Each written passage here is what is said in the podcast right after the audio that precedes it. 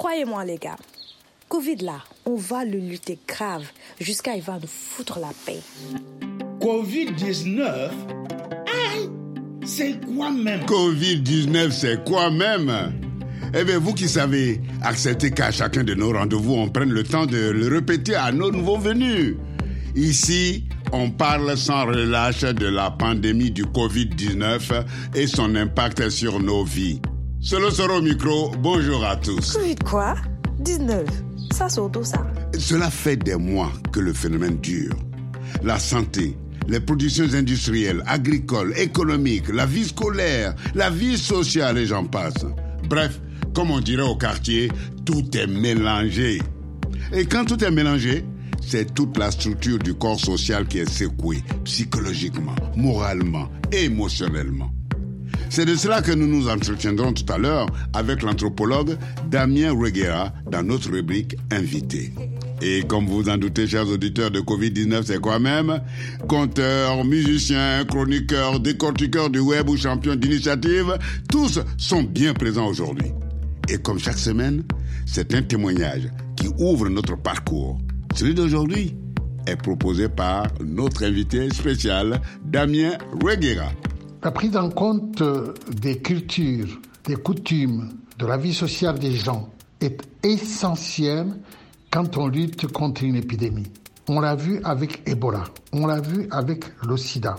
Et donc, euh, il faut, pour faire comprendre aux populations le bien fondé de telles actions que le gouvernement préconise, ou que même les médecins préconisent, pour faire comprendre, il faut aller au fond des questions que les populations se posent. C'était le témoignage de M. Damien Reguera qui sera au téléphone pour notre rubrique invité spécial. En attendant, on écoute la conversation téléphonique de Mariama et Aïssatou. Covid-19. C'est quoi même? Allô? Allô? Allô? Attends, attends, attends. Allô Allô, Aïssatou Oui, Mariama. Ça va Ça va Et toi Mais pourquoi tu parles comme ça Ta voix, elle est bizarre, hein Aïe, avec le Covid, on ne pose plus cette question de j'ai mis mon masque, il y a quoi Mais pourquoi T'es chez toi, non Oui, même mieux, confiné dans ma chambre. Sache que si le virus circule dans l'air ou les ventilations là, il peut aussi capter le réseau et puis rentrer dans les téléphones en même temps. Covid ne néglige rien ni personne. T'es parano ou quoi? Déjà, le virus ne voyage pas par satellite. Moi, je sors, je fais mes activités tout en restant vigilante et en respectant les gestes barrières. Eh, attends, attends. Je vais mettre ma visière en même temps. Mais t'es déjà contaminé? Ils ont dit que même échanger un regard avec une personne contaminée peut te contaminer automatiquement. Mais qu'est-ce que tu sprays là depuis tout à l'heure? Ah, c'est la javel avec euh, le gel euh, hydroalcoolique là. Je dis, Mariama, Covid ne néglige rien des. Hum. On m'a dit d'ailleurs que euh, boire de l'eau chaude avec le clou de girofle plus le miel et le citron là, ça protège contre le virus. C'est devenu ma tisane depuis lors. Hum. Et puis il y a aussi euh, le gingembre et puis l'ail là que tu croques. Ouais, wow, et wow, puis- wow, ça va quoi. C'est vrai qu'il est dit qu'il faut renforcer les défenses naturelles de notre organisme. Mais là, Mago, trop c'est beaucoup d'aide. Tu sais que la situation va durer. Ils ont dit d'apprendre à vivre avec le Covid. Faudra que tu sortes de cet état de paranoïa là, hein. T'exagères quand même. Oh, je ne suis pas parano, pardon. Oh, je suis juste très prudente, c'est tout. Ah, ça. C'est plus tia extrême, Kai. Hein. Bref, je voulais passer te voir tout à l'heure. Mine de rien, ça fait quatre mois qu'on s'est pas vu, hein. Mariama, si toi ton cœur est tranquille quand tu vas voir les gens là, faut aller les voir, mais pardon, faut pas venir chez moi. Non, mais t'es sérieuse là? Aïe, ils ont dit de rester chez vous. Hein? Chacun n'a qu'à garder ses microbes. Quarantaine confinée. Vous ne comprenez pas. Ok, c'est bon.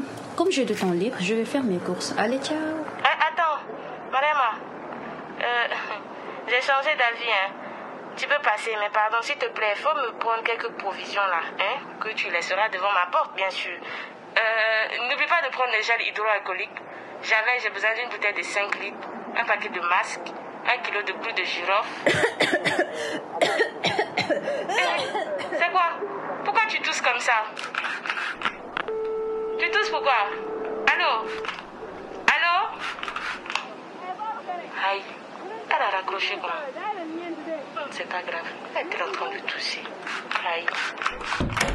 Merci Aïcha Ndiaye et Marie Diallo de nous rappeler à travers votre sketch qu'il ne faut pas du tout nous laisser gagner par la paranoïa et qu'il ne faut pas non plus croire ces charlatans qui diffusent de fausses recettes de médicaments contre le coronavirus. Il n'y a que les médecins pour nous indiquer les vrais médicaments le jour où ils en trouveront.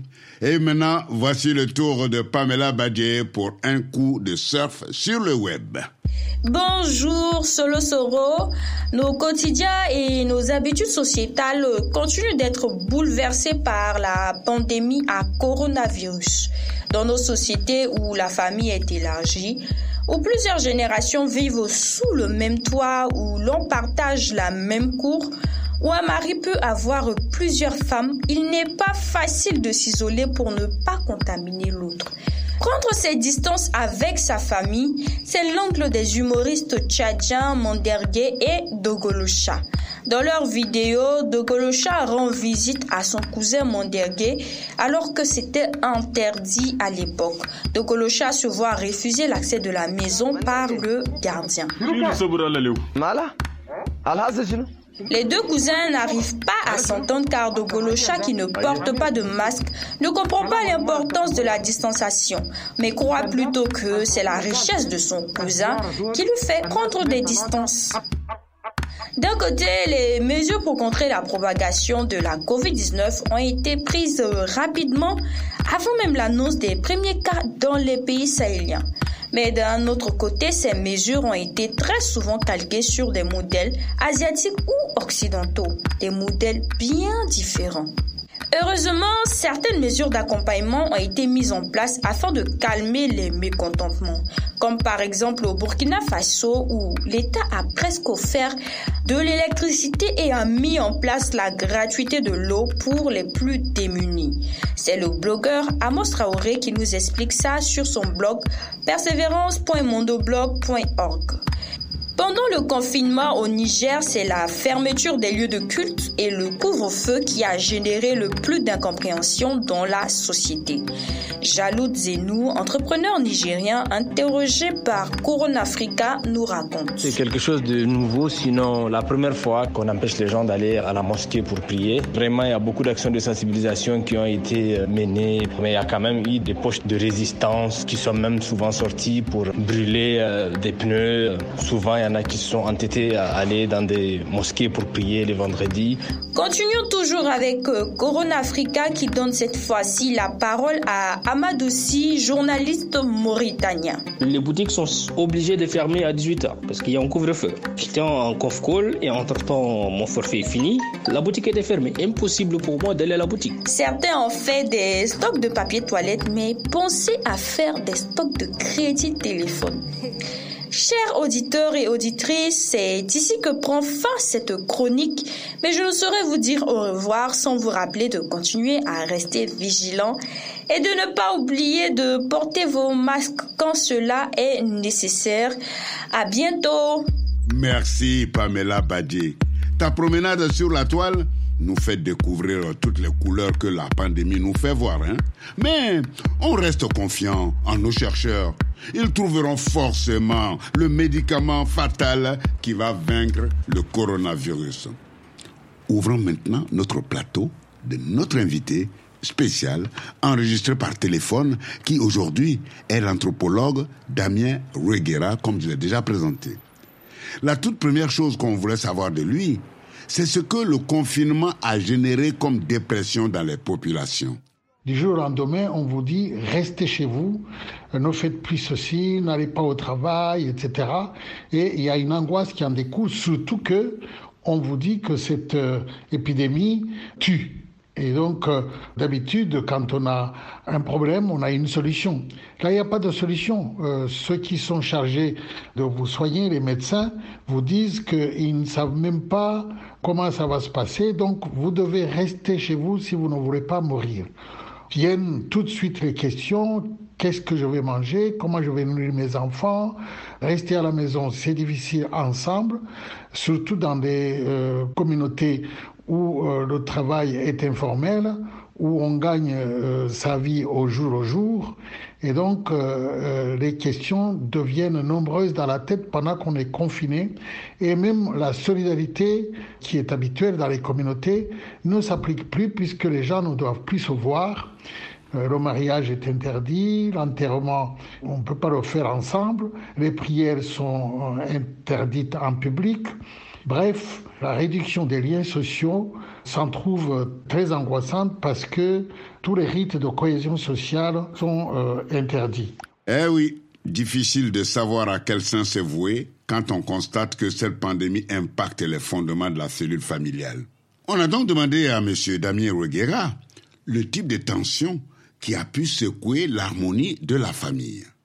La tension générée par euh, cette situation au sein de la famille par rapport à l'harmonie de la famille, c'est que en Afrique et en particulier, les hommes ont leur espace, les femmes ont leur espace, les enfants ont leur espace et ils se rencontrent souvent au cours des repas ou au cours des cérémonies où ils se réunissent.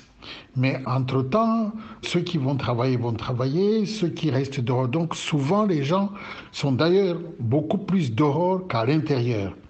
Avec le confinement, on reste dans la maison, avec tout le monde ensemble, dans un espace réduit. Et donc, on ne va plus travailler et peuvent à ce moment-là se développer des violences et des conflits qui étaient peut-être latents, mais qui euh, se manifestent au grand jour quand on est tous dans la promiscuité. Et surtout, il n'y a plus de mécanisme habituel communautaire de médiation par euh, soit les voisins, soit les amis, soit euh, la famille. Mais en tout cas, cette promiscuité produit des effets indésirables et des effets non maîtrisables. La distanciation physique imposée par le confinement a profondément réduit le lien social. Quel rôle les réseaux sociaux ont pu jouer pour combler le vide? Damien Reguera. Le confinement induit euh, bien sûr euh, la solitude. Et les réseaux sociaux, c'est quelque chose qui explose en cas de solitude. Les réseaux sociaux jouent une sorte de soupape de sécurité, que ce soit les conflits, que ce soit la famine, que ce soit des catastrophes on utilise énormément des réseaux sociaux pour s'en sortir, pour communiquer avec les autres, parce qu'il fallait que chaque personne soit connectée à une autre et les réseaux sociaux permettent cette connexion et aussi cette compréhension. À l'inverse, ça a pu aussi générer des nouvelles et des rumeurs, euh, ce qui n'est pas une bonne chose en cas de crise. Demandons encore au Damien Reguera de nous dire un mot sur l'importance de la prise en compte des cultures et des traditions dans la lutte contre les épidémies et les pandémies. La prise en compte des cultures, des coutumes, de la vie sociale des gens est essentielle quand on lutte contre une épidémie. Donc il est important pour nous les anthropologues que les populations puissent comprendre par rapport aux représentations qu'elles se font de l'épidémie et que euh, on puisse, euh, les scientifiques, euh, les autorités, puisqu'il n'y a pas de vaccin, il n'y a pas de médicaments, on puisse avoir une pédagogie pour que les populations ne soient pas au déni en disant non, non, non, non, c'est Dieu qui va nous protéger. Et donc, à mon avis, les décisions que prennent les autorités, les chefs des communautés, etc., doivent comprendre d'abord comment la population de tel ou tel pays, de telle ou telle communauté comprend cette épidémie. Est-ce que on est toujours dans le rapport, euh, je dirais, magique, où on peut se dire, on ne sait pas d'où ça vient, c'est une punition de Dieu, etc. Non. Nous, on essaie de faire en sorte que les, autorités euh, sanitaires puissent faire comprendre que telle mesure est bien fondée et que c'est pour le bien. Mais ça, ça n'est pas gagné parce que dans le cas d'Ebola, on a vu des populations chasser des médecins qui venaient les soigner. Pour terminer notre entretien, on a demandé à M. Damien Reguera si, en sa connaissance, en Afrique, les leaders de nos structures sociales, notamment les chefs de village, les chefs de quartier ou les chefs religieux, ont-ils été suffisamment engagés dans la lutte contre la pandémie? À ma connaissance, si même ça a été fait, ça a été fait pour moi très insuffisamment. Je pense que, d'après ce que j'ai vu, les gouvernements et euh, les comités scientifiques, même dans un pays comme la France, les élus locaux ont été mis à contribution pratiquement à la fin du confinement, pas du tout au début. Et donc euh, en Afrique aussi, je donne un exemple, d'habitude pour des épidémies, moi je l'ai vu dans le cas du VIH-Sida, les chefs religieux sont mis à contribution. Là, j'ai comme une impression que c'est beaucoup plus les autorités euh, étatiques qui ont beaucoup plus fonctionné avec les scientifiques, avec les médecins, et que donc euh, les chefs communautaires n'ont été mis à contribution que pour aider à appliquer les mesures décidées, comme le confinement, alors que il serait absolument euh, capital que ces chefs de communauté soient mis à contribution pour justement une pédagogie, un apaisement, une compréhension de ce que c'est cette épidémie. Donc ça nécessiterait, mais on était dans l'urgence, il faut bien dire, mais ça nécessiterait des formations, euh, des, discussions. Mais alors, ces formations allaient se faire comment? Vous allez me dire, c'est ça d'ailleurs la spécificité de cette euh, épidémie euh, du coronavirus c'est qu'on ne peut plus réunir les gens. On ne peut le faire que virtuellement par système Internet, informatique, etc. ce qui fait que vraiment, je dirais que beaucoup d'États ont été pris au dépourvu et n'ont réagi que sur le plan que j'appellerais plus scientifique que culturel quelle que soit la problématique concernant l'ensemble de nos sociétés, il va sans dire que ce sont toutes les intelligences que l'on doit mutualiser pour la recherche de solutions fiables et viables pour tous. Un grand merci à M. Damien Reguera pour sa disponibilité accordée aux auditeurs de Covid-19, c'est quoi même? Son analyse d'anthropologue des comportements des populations dans le contexte d'une pandémie sont plus que bienvenus. Et je voudrais juste rappeler que Damien Ruegera a été professeur d'anthropologie et de sociologie à l'Université nationale du Rwanda. Ses travaux scientifiques portent entre autres sur les tradis praticiens du Rwanda, sur l'intégration des immigrés et l'environnement socio-économique et aux services de santé en région parisienne, sur l'impact socio-économique du sida et ses dimensions socio-culturelles en Afrique subsaharienne, pour ne citer que ces quelques points. Bon, les amis, je crois qu'on a le droit de nous accorder une petite jolie musique, non? Elle a été réalisée au Mali par Essakan Production Festival au désert qui nous gratifie de cette magnifique pièce. Stop Covid-19. Au début, c'était une maladie à l'autre bout de la terre. Aujourd'hui, une pandémie qui ébranle le monde comme un tonnerre. Avec toutes nos sciences et nos puissances, nous n'avons rien trouvé pour s'en défaire. Alors pour se protéger, respectons ces quelques mesures barrières.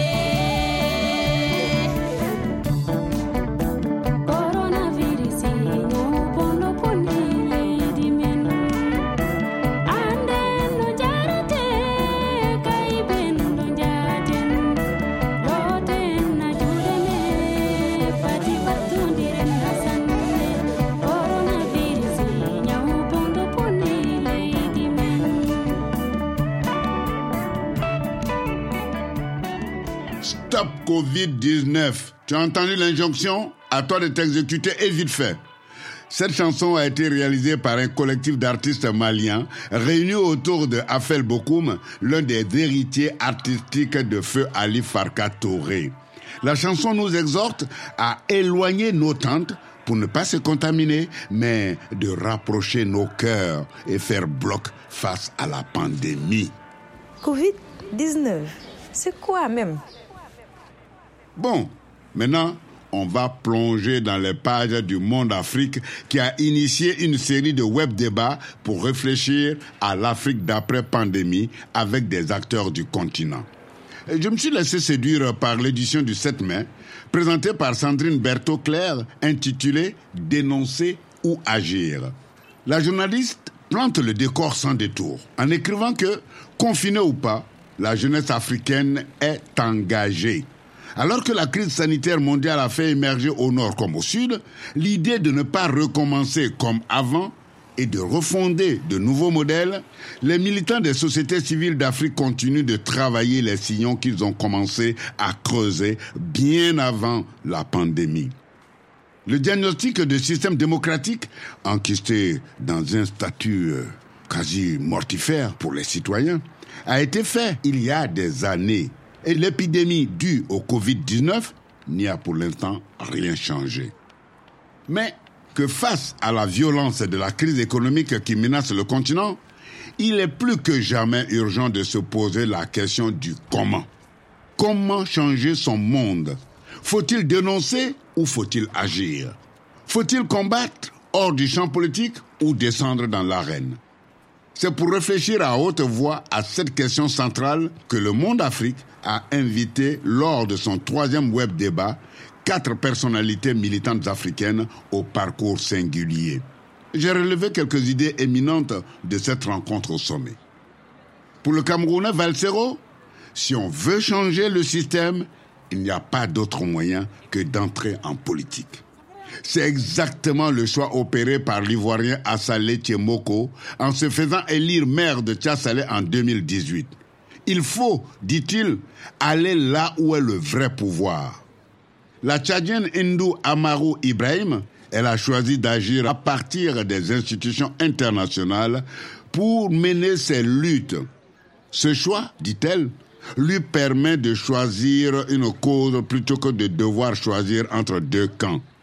Et selon le Sénégalais Eliman Abikan, ce qui est important, c'est de savoir comment apporter des réponses aux besoins des communautés. L'ensemble de tous ces leaders d'opinion sont d'accord sur un point.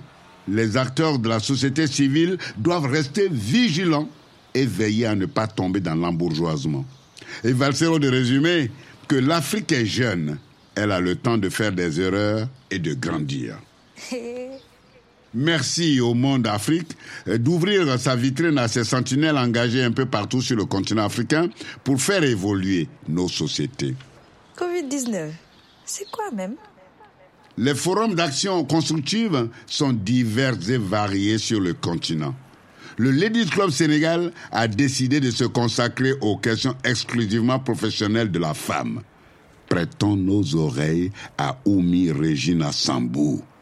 Le Ladies Club, c'est un groupe de femmes sur euh, le réseau social Facebook. C'est un groupe secret. Il a été lancé en 2017 durant l'état d'urgence qui avait été décrété au Sénégal. On a commencé les lives du Ladies Club plusieurs soirs dans la semaine. Il y avait une professionnelle qui venait entretenir les femmes sur euh, les contraintes en milieu professionnel, les contraintes liées au télétravail, comment préserver ses droits durant ces périodes troubles et comment aussi rester en justice au cas où les patrons manqueraient à leurs devoirs. Comment aussi occuper les enfants à la maison parce qu'il n'y avait plus d'école et tout. Comment s'organiser afin de gérer au mieux toute cette euh, période. Il y avait aussi, on avait reçu encore beaucoup plus d'anneaux. Bah, c'est les femmes qui envoient euh, des messages afin de demander de l'aide. Il y en a eu beaucoup parce que durant la crise, euh, il, y a, il y a beaucoup de gens qui ont perdu leur travail parce que, comme vous le savez, au Sénégal, la plupart des gens sont dans le secteur informel et quand on a décrété l'état d'urgence, c'était assez dur pour beaucoup de populations. Donc, il y a eu beaucoup de social, d'entraide entre les femmes qui sont dans le groupe et les questions médicales aussi ont été au cœur et il a fallu également trouver pour certains entrepreneurs des voies et moyens afin de ne pas laisser leurs affaires péricliter durant cette période. Merci Oumi Regina Sambou pour l'engagement sans réserve pour la cause professionnelle et sociale de la femme sénégalaise. Comme chaque semaine, concluons notre parcours avec notre binda national. Il a comme d'habitude quelques pistes à nous conseiller et particulièrement aux tenants des pouvoirs publics du continent africain. Binda, à toi la parole. Bonjour l'Afrique. C'est toujours le professeur Massankap, agentologue diplômé de l'ancienne université sous l'arbre d'Abidjan Plateau, la célèbre Sorbonne de la Pègle des Lagunes. Aujourd'hui, je vais vous parler de l'impact social du Covid-19 sur les populations africaines les plus précaires. D'un point de vue social, cette pandémie a accentué les disparités dans nos sociétés complètement déséquilibrées. Pour faire un peu de rime poétique et vous parler de la situation sociale de l'Afrique, je dis, en Afrique, nous avons quelques îlots de milliardaires dans un océan de misère. La majorité de la population appartient à la corporation des chômeurs associés. Selon la médecine du travail des chômeurs, les classes populaires souffrent de fauchematose aiguë. C'est une dangereuse infection due au virus des fauchés. De même que le coronavirus fait des trous dans les poumons et le malade ne sent plus les odeurs, de même la fauchématose aussi fait des trous dans les poches et le pauvre ne sent plus l'odeur de l'argent. En pleine pandémie, cette épidémie de fauchématose fait des ravages dans notre vallée de Lagme où il faut toujours payer. Du berceau du bébé jusqu'au cercueil du cadavre, on te dit de payer. Pour manger, il faut payer. Pour boire, il faut payer. Pour faire les tests du Covid-19, on te dit encore de payer. Pour te protéger avec le masque, on te dit de payer. Bientôt même pour respirer, on va te dire de payer. Or, pour payer, il faut avoir de l'argent. Pour avoir de l'argent, il faut travailler. Mais comment tu vas faire pour travailler si tu restes confiné? Cette situation mérite une grande réflexion. Il nous faut repenser la situation sociale de l'Afrique que nous souhaitons léguer aux futures générations. Merci beaucoup. Bien vu, Binda. Nous devons inscrire cette injonction en lettres d'or sur le fronton de chaque chaumière africaine. Repenser l'Afrique que nous voulons léguer aux générations futures. C'est dit. Et ce qui est dit est dit. Chers auditeurs, de Covid-19, c'est quoi même? Nous voilà à l'étape. On vous demande la route. Acceptez de nous l'accorder. On se retrouve la semaine prochaine. Au revoir.